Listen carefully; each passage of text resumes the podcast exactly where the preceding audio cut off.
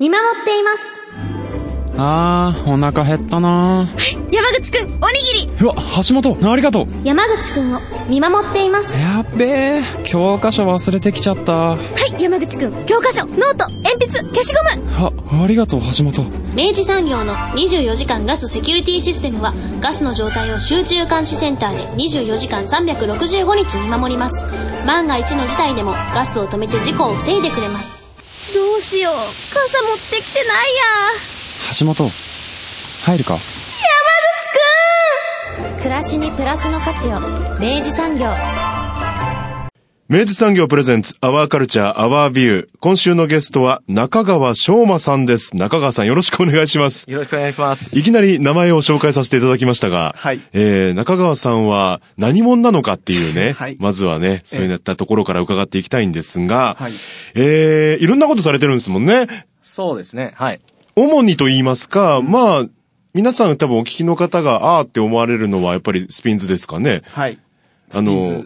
福岡はスーパースピンズという、はい。えーお店が、えー、もともとコアにありまして、そうです。ね、で、えー今はパルコに移転してる状況ですよね。の、肩書き的には、はい。えーっと、まあ、うちの会社、ヒューマンフォーラムっていう会社なんですけど、はい。京都が本社がで。で、えっと、そのスピンズ事業部の中の、えっと、九州中四国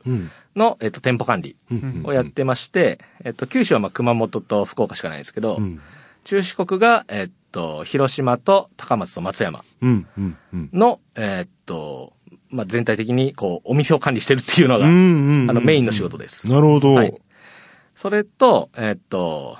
去年の3月にオープンした、えっと、大阪中崎町にある、えっと、ユーズドを拡張する進化型古着屋森っていうお店があるんですけど、うん。めちゃめちゃ長いんですけどね。はいユーズドを拡張する進化型古着屋森までがおお店の名前なんですね。そうですはい。あの、表示的には森で表示してます。なるほど。ユーズドのね、古着、まあ、ユーズドのお洋服だったりとか、いろんなユーズドを拡張していくっていうコンセプトショップってことですね。おはいー、面白そうだ。ねえ、ねえ。それの、その、あそのお店の中で、はい。えっと、まあ、イベントであったりとか、あの、いろんなアーティストさんの、えっと、展示イベントだったり、あと、ポップアップ、あの、ショップさんのポップアップをやったりとか、あの、そういうことを、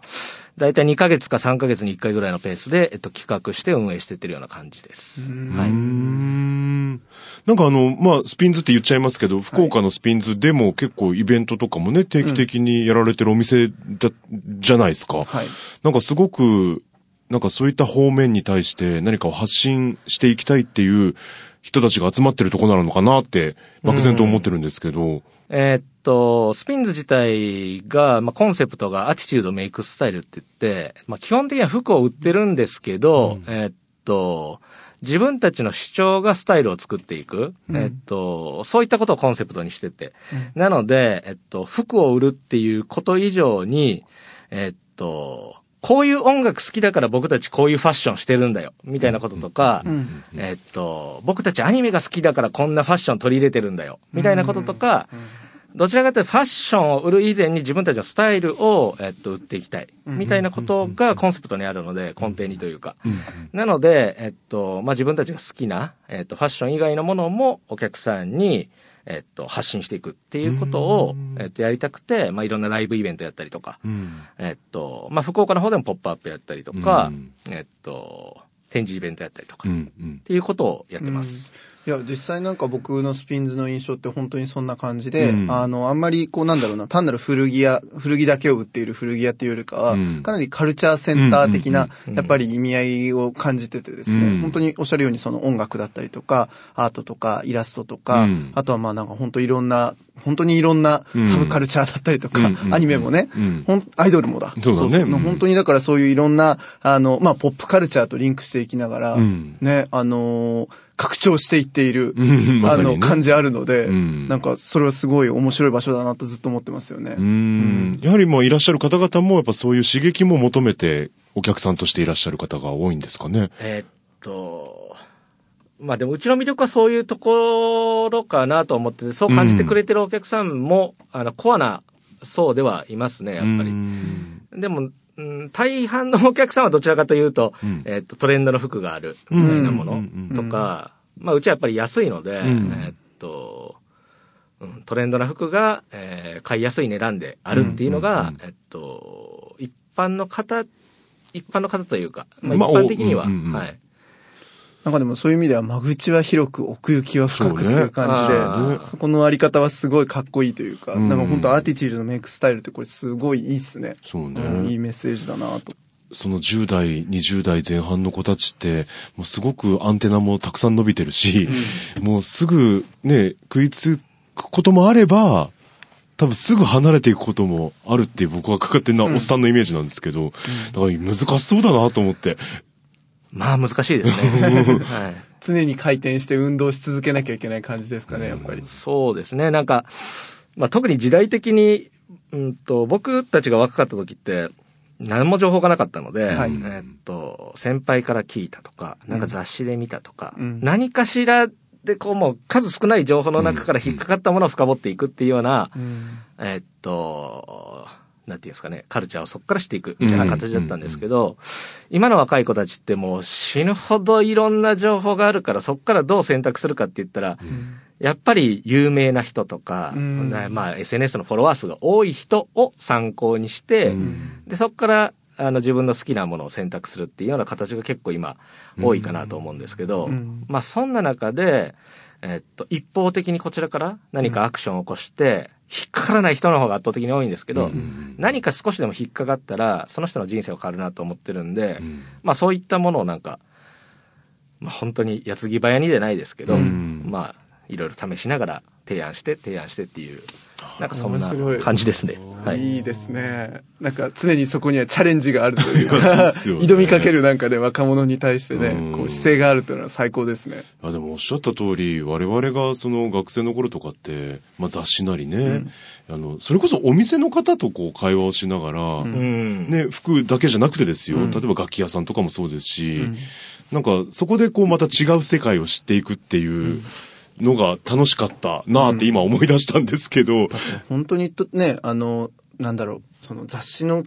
中のワンカットのうんうん。ね、その写真がめっちゃトレンドのもう厳選になってたり、うん本当してたわけじゃないですか。この、この靴は何なんだとか、ねこの靴下何なんだとか、そのレベルだったからん、本当今の情報量からするともう信じられないでいやー、すよね。本当に。いや、大変だなと思いますよ。本当ですあの、そうか、スタッフの方々もお若い方が多いんですよね、実際に。そうですね。18歳からだいたい18から22ぐらいがあの平均的には多いですかね。うーん実際にじゃあ自分たちでこう、やっぱりそういうカルチャーを発信していきたいっていう思いの方もスタッフの中にはたくさんいらっしゃるってことですか？そうですね。福岡多いですね。あ、そうですか。はい。結構、うん、影響されて、先輩に影響されて、みたいなことが、なんか脈々と、あの、福岡で言うと、特に男の子は続いてるなっていう感じはしてて、面白いやつ結構多いですね。はい。へえ。あだから、ま、僕はなんかイベント企画するときに、あの、まあ、お客さん以上にもしかしたらスタッフをなんかイメージして、うん。あ、このイベントやったらこいつら喜ぶだろうな、みたいななるほど。感じで組んでる方が多いかもですね。うん。あでもそれすごいイメージしやすいかもしれはい。ないですね。スタッフに共感してもらえなかったら、あの、お客さんにも広がっていかないんで、うんうんうんどちらかというとそっちを、あの、メインに考えてるかもしれないです。うんはいスタッフの子たちがこれかっけんすよって自信持って言えるかあ、どそううです、そうです。かっていう感じですよね。そうです、そうです。なるほどな。中川さん実際そのまああのそのイベントを企画される中でいろんなジャンルの多分イベントを企画されてこられたんだと思うんですけど、はい。なんかアートだったりとか、なんかイラストだったりとか音楽だったりとか、なんかどういうところがなんかこうご自身としてなんかこう面白がったところとかってありますか？なんか。まあ、面白いなと思ったのは、えーっと、何年前かな？去年、一昨年の夏に、えー、大阪の、えーっと、イラストレーターの方と、えーっと、東京のイラストレーター、イラストレーターっていう言い方が、まあ、合ってるかどうか難しいんですけど、まあ、そういった活動されてる前衛的なアうん。ートというか、うんうんうん。をされてるお二人を呼んで、はい。で、そのたその人たち、あの、服も作ってるので、ええ。えっと、お店の中に、あの、小屋を建てて、で、その中にミシンを置いて、で、うち古着が多いので、あの、古着をその場で持ってきて、うん。で、そこでリメイクして服を作っていく、みたいなことをやったんですけど、あの、まあ、見え方が面白い以上になんか、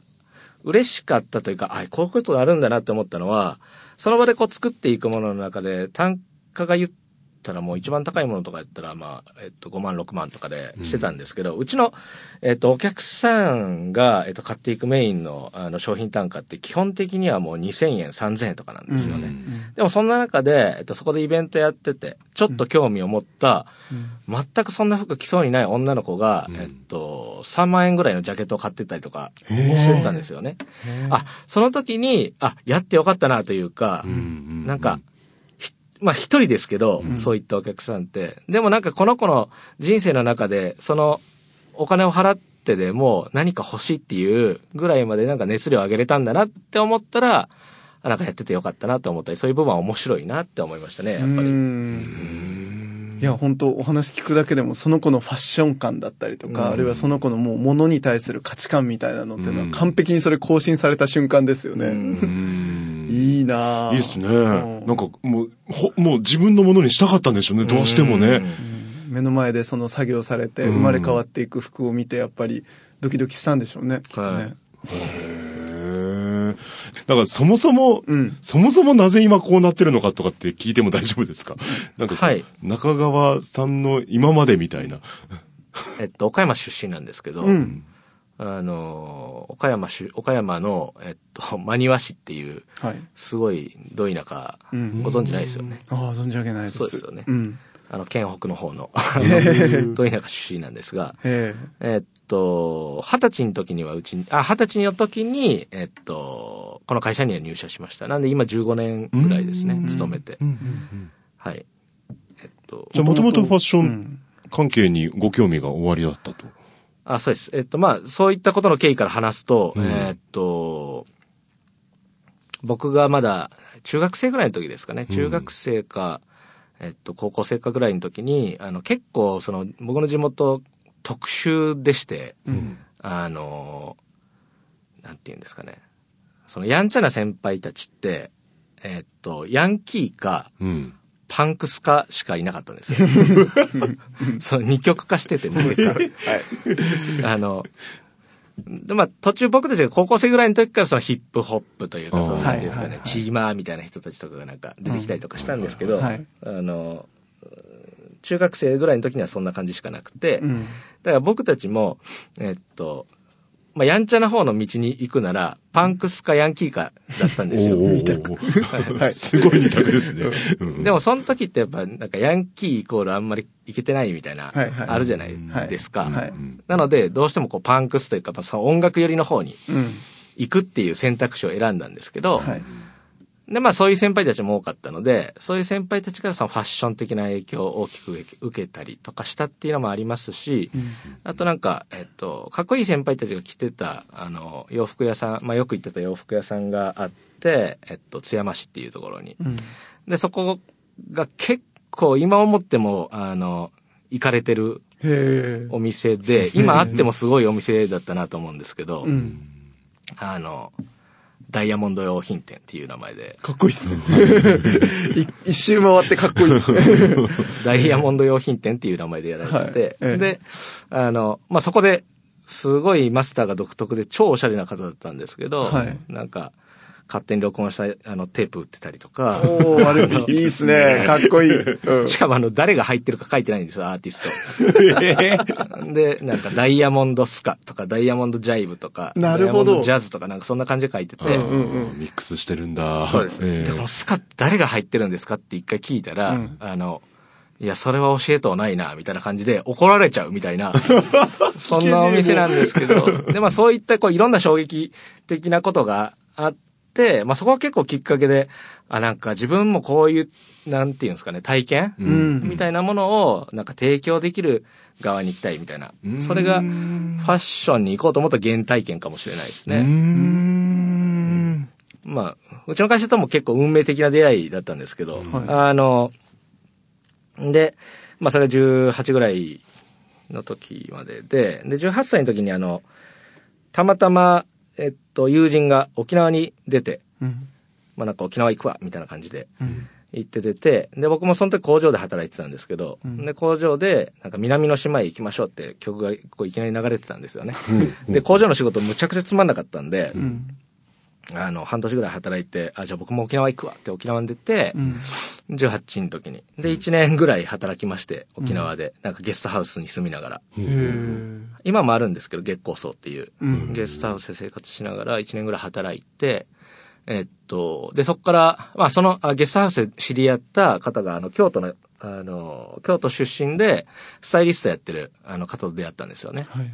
で、なんか、えっと、あ僕ファッションとか好きで、みたいな、こういろいろ話してたら、ん。あじゃあ服屋で働いた方がいいよ、みたいな話になって、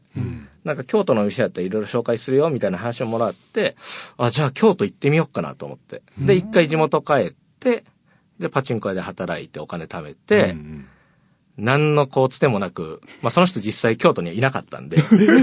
あの、沖縄にいらっしゃったから。あ、そうかそうかそうか。でもなんか京都がいいんじゃないかみたいな感じで、なんかバカだから思っちゃったんですよ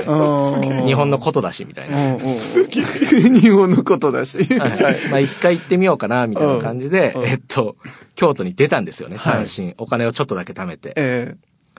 で、行って、えっと、初めちっちゃいいろんな古着屋さんとか面接行ったりとかしてたんですけど、やっぱ週2しか入れないよとか、あのそういうところが結構多くて、で、あの、ちっちゃい古着屋さん行くたんびに、なんか、そういう自分でお店やりたいとか、あの、コネを作りたかったら、えっと、大きい古着屋さんに働いた方がいいよみたいな。なんかいろんなコネもできるし、そういうところで働いて、ちっちゃい古着屋出してる人もたくさんいるから、みたいな感じで言われて、で、紹介されたのが、スピンズだったんですよね。なるほど。で、えっと、スピンズ僕一回も行ったことないし、地元にもなかったから、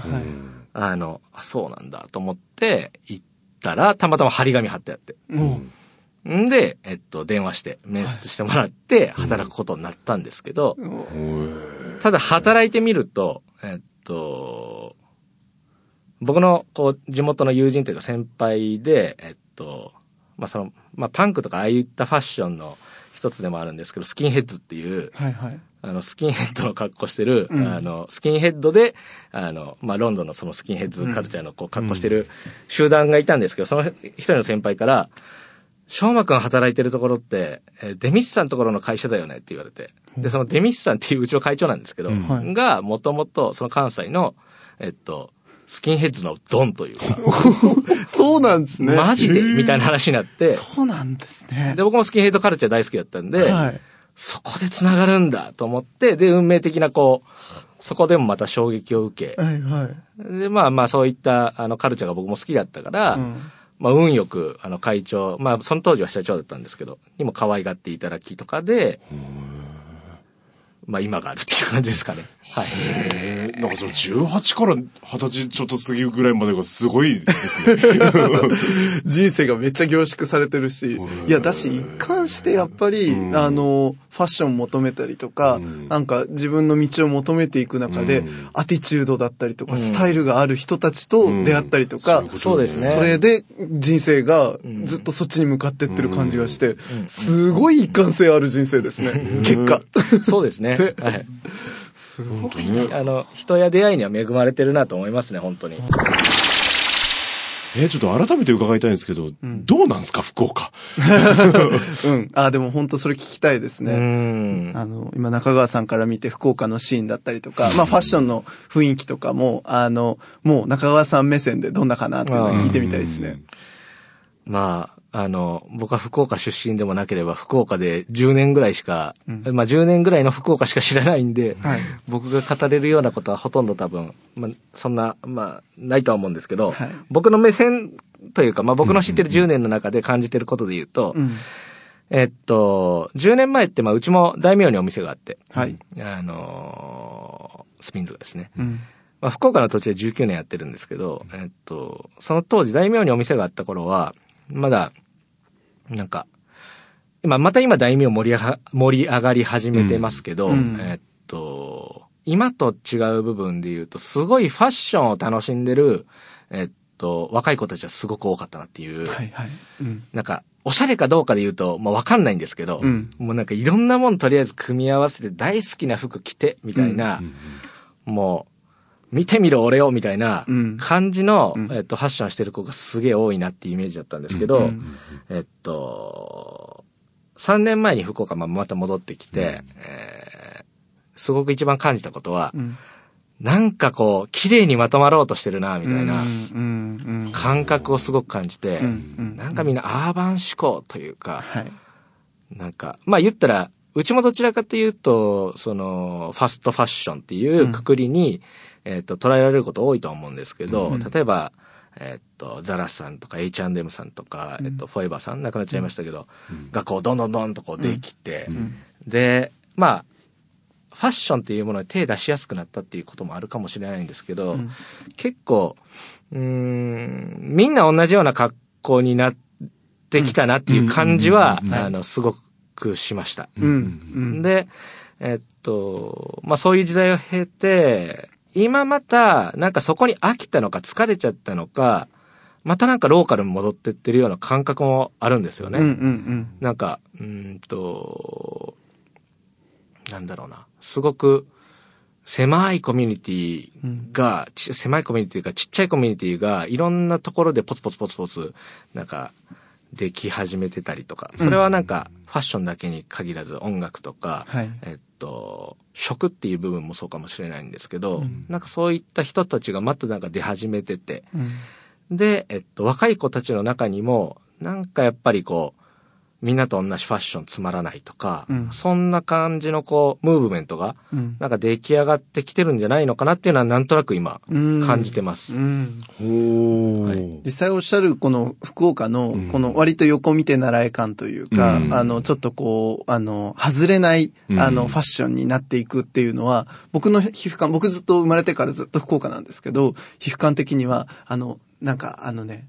サイクルがある感じがします。ねで、あの、80年代、あの、すごい福岡のファッションの特徴で、僕が聞いたことがあるのが、ファッションの人から聞いたことがあるのが、あの、なんだろう、あの、同じアイテムがめちゃくちゃ売れる時期があるって。へーで、やっぱその、そうやって本当にみんなが同じアイテムにバーって飛びついて、それがもうみんなが同じ格好をして、うで80年代末か90年代頭ぐらいだったと思うんですけど、セントジェームスがすごい流行ったとか、なんか、そういう、で、あとなんかね、なんかのショルダーバッグがすごい流行った時期とかがあって、そういうのが、こう、さざ波のようにね、こう、サイクルがあるんだって。で、やっぱそういう中で、あの、おっしゃるように、こう、それに飽きたりとか、それからなんかつまんねえよってななって、コミュニティができたりとか、新しいムーブメントができたりとかっていうのを、本当にこう、周期的に繰り返してるっていう話を聞いたことがあるので、あ、やっぱそうなんだなと思って今聞いてました。じゃあその理論で言うと、今、その波が一回こう引いて、ん。またぐらいの時期なのかもうん。しれない。かもしれないで。すね。私なんか中尾さんのお話聞いてて、本当僕もあの同じ感じがあるのが、うん。やっぱそのコミュニティが、うん。あの、ファッションだけで結託してない感じなんですよ、今。うんどっちか言うと、うんファッションに音楽もひっついてるし、うんそこに飯食う場所もひっついてるし、みたいな、うん本当になんかそういう人が集まれる場、みたいなところから、うん新しいスタイルだったりとか、新しいファッションとか、うん。新しい美容のあの人が生まれたりとか、なんかそんな感じがあって、なんか、あ、あ、新、あの、2010年型っていうか2020年型のコミュニティのあり方みたいなものが、すごい小さな規模なんだけど、うん。偏在してる感じ、いろいろできてくる感じがうん。あって、あ、すごいなんかそういう、やっぱそういう風なんだと思ってちょっとすごい嬉しかったですね。ああ。うん。だからそのナローな部分でいろんなものがで生まれてるのが、またこう、できればこう、うん。刺激し合ってくれればね、うん。多分もっといろいろ面白いものも出てきそうな気もしますし、なんかちょっとじゃあ今ふつふつと何かが、もしかしたら、出ようとしてるところなんですかね、今ね。なんか、そんな気はしますね。若い子たちの中にも面白いなって思うやつがなんか、また増え始めたというか、ああ、そうですうちでか。働いてる子たちもなんですけど、なんか熱量が高いというか、おーなんかそういうのはすごく感じますね。うん今なんか確かに、あの、若い子たち見てても、本当なんか、あの、仕掛ける子たちがすごい増えてきてる感じしますね。うん。なんか、ま、街じゃないというか、うんん。自分から仕掛けてくる感じがすごいあるから、んあの、37歳おじさんとしてはですねえ、あの、ちゃんとしないとなと思う。そうね。だからしっかりやっぱ僕らもね、見させていただかないとね、そう俺らの世代じゃないからじゃないんだよ、これはきっと。いや、上の世代、上の世代の役割があるなと思ってね。うんそう。ね確かにね。え、あの、まあ、具体例と言ったらまたあれなんですけど、なんか、注目してる人とかお店とかって今あったりします？注目してる人やお店。えーっと、たくさんいらっしゃるんですけど、えー、まあ、特に、うん。あの、まあ僕面白いって思うのが、こう自分で理解できない人たち を結構面白いなって思ったりとかするんですけど、うんあのーえっとね、途中で辞めるっていうブランドやってる、えっと、山下ひかるさんっていう方が、えっと、福岡の鳥海に住んでらっしゃって、で、えっと、その方がもともと高円寺で古着屋をされてたらしいんですけど、えっと、まあ僕のほん、まあ理解できない上での説明で言う、言うともう本当説明できないぐらいの感じの人なんですけど、あの、バイト辞める学校っていう本出してたりとか、なんか、あと、えっと、定期的に、その、自分家、まあ、一軒家なので、庭でこう、バーベキューしながら、あの、服の即売会みたいなことやったりとか、あと、あの、服のえー商品単価むちゃくちゃ下げるけど、えっと、働いてもらってる人の時給めっちゃ上げるみたいなことをやったりとか、なんか、まあそういう、あの、基本的にブランドをやられてる方なんですけど、活動家というか。そうですね。そうです、そうです。で、なんか先日も、あの、博多の方で、えっと、0円ショップで、あの、まあ本当も、持ってき、いろんな自分のいらなくなったものを持ってきてもらったものを、まあみんな誰でも持って帰れるよみたいな感じのことをやれやられてたりとか、あの、まあそういう、あの、すごい面白い方がいたり、うん。で、まあ、あとは、あのーまあ、また、その山下さんを紹介してもらった、あの、方でもあるんですけど、まあ、僕と同い年で、福岡で、あの、面白い男がいまして、んあの、井ノ口正史っていう、うん。あの、何をやってるんだろうな。まあ、それこそ本当に説明でき、できない、あの、えっとね、自分で、あの、しまあ、もともと彼上海に住んでて、えっと、上海で取りだめたおじいさんとかおばあさんを勝手にプリントした T シャツを販売したりとか、あの、国史文通省って言って、あの、国土交通省、あの、パロッタ、あの、プロダクトというかなんかね、彼からしたらフィールドワークって言ってるんですけど、あの、街を調査して回って面白いと思ったものを形にしていくみたいな、あの政治家の写真ポスターに顔をはめて、顔はめ写真を SNS 投稿したりとか、まあそんなことをやってるやつがいて、あの、まあそれこそ、えっと、今回移転してから、彼のプロダクトと一緒にコラボレーションして20枚だけ限定で T シャツ作ったりとかしたんですけど、へあの、まあそんな人だったりー。う、ん。あとはですね、うーん、まあ若い子たちも、えっと、巻き込みながら何か面白いことやってるなって思うのは、えっと、メリケンバーバーショップさんだったりとか、ね。うん。いやうちのスタッフも結構行ってますし、うん。あと、バーの方のマスターがまた僕と同い年で、あの、まあそういった人たちや、あと、なんかね、まあ個人的には、えっと、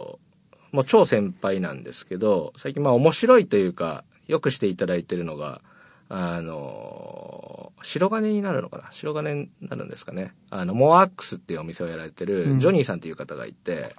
はいはい。はい。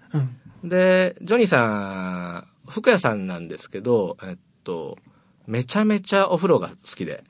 で、えっと、銭湯に、あの、よく行かれてるんですけど、あの、銭湯に連れて行っていただいて、いろんなお話をしていただいたりとか、なんか、そうですね、そういった、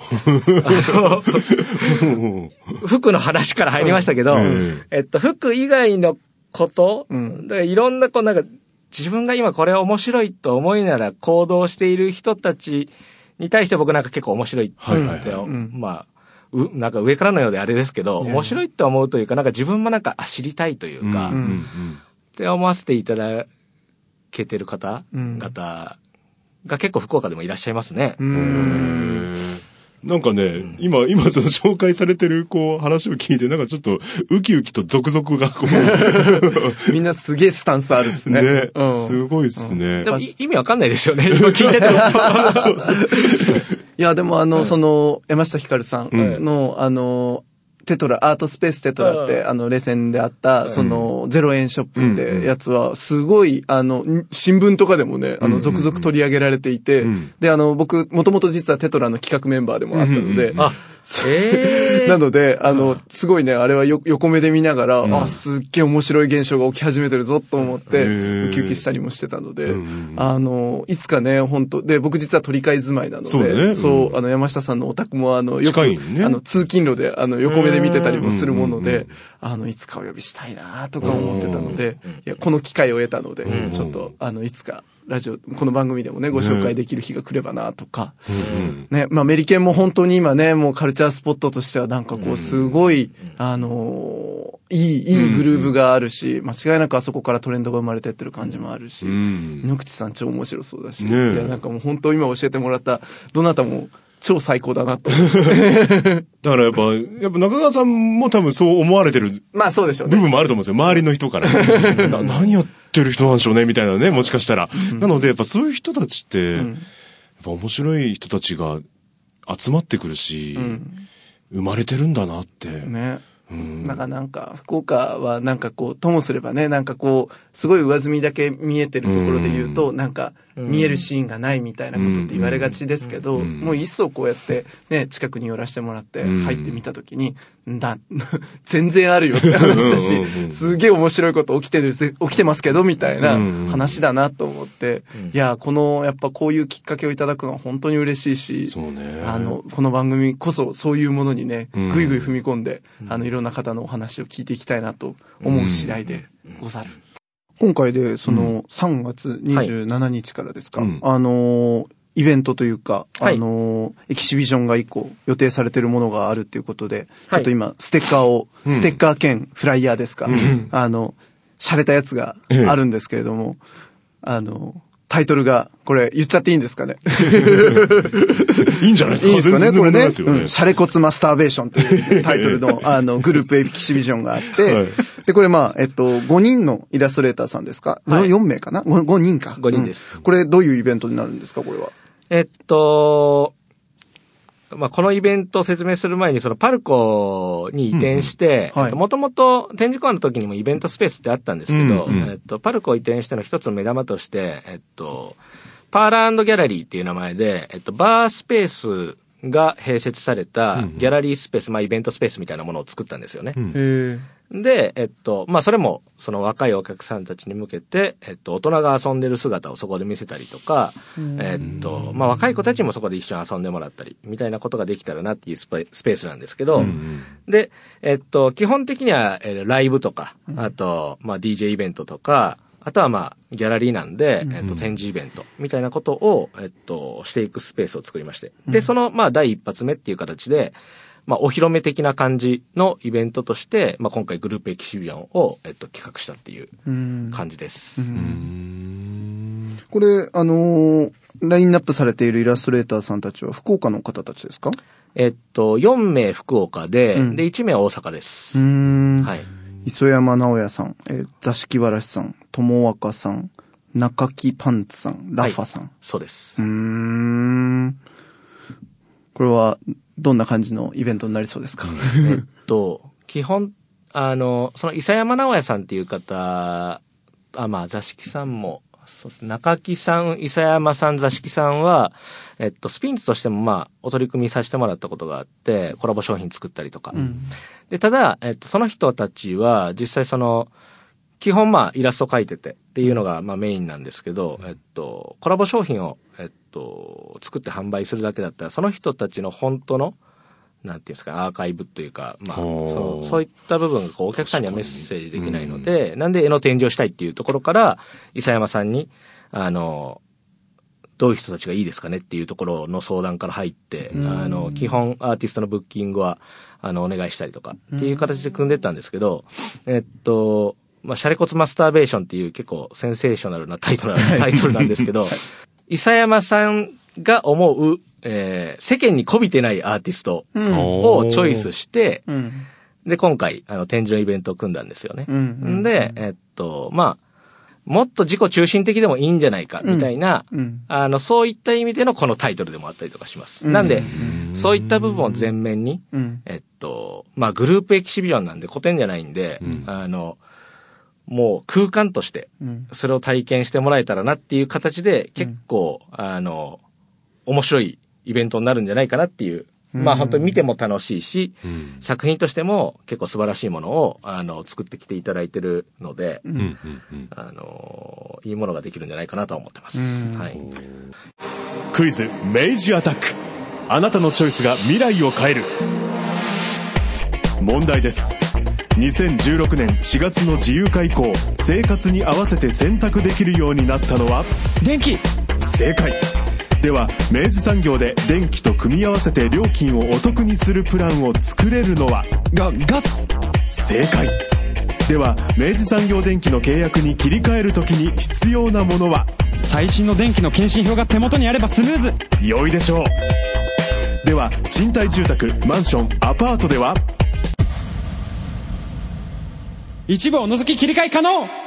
お見事全問正解です。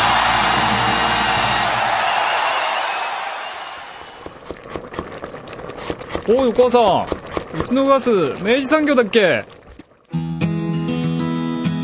暮らしにプラスの価値を明治産業